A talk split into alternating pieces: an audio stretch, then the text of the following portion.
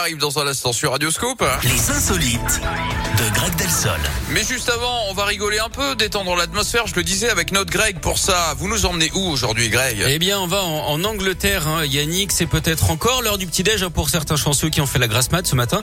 Eh bien, Ouais. sachez que même si vous avez faim, vous ne ferez sans doute pas mieux que Léa Schutkever. Cette jeune femme est une mangeuse professionnelle.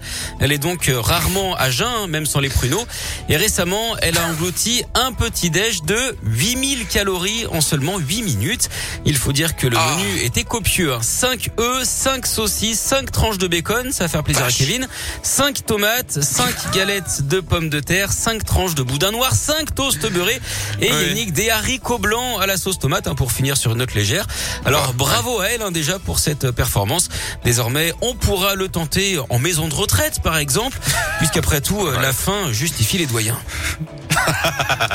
Mais quel intérêt? C'est ma question, quel intérêt? Enfin, je- Bah, vous savez, c'est comme les concours de hot dog, etc. C'est Oui, c'est pour, euh, c'est pour paraître dans le livre des records. Exactement. Ouais, C'est son talent. Voilà. Elle a tout gagné.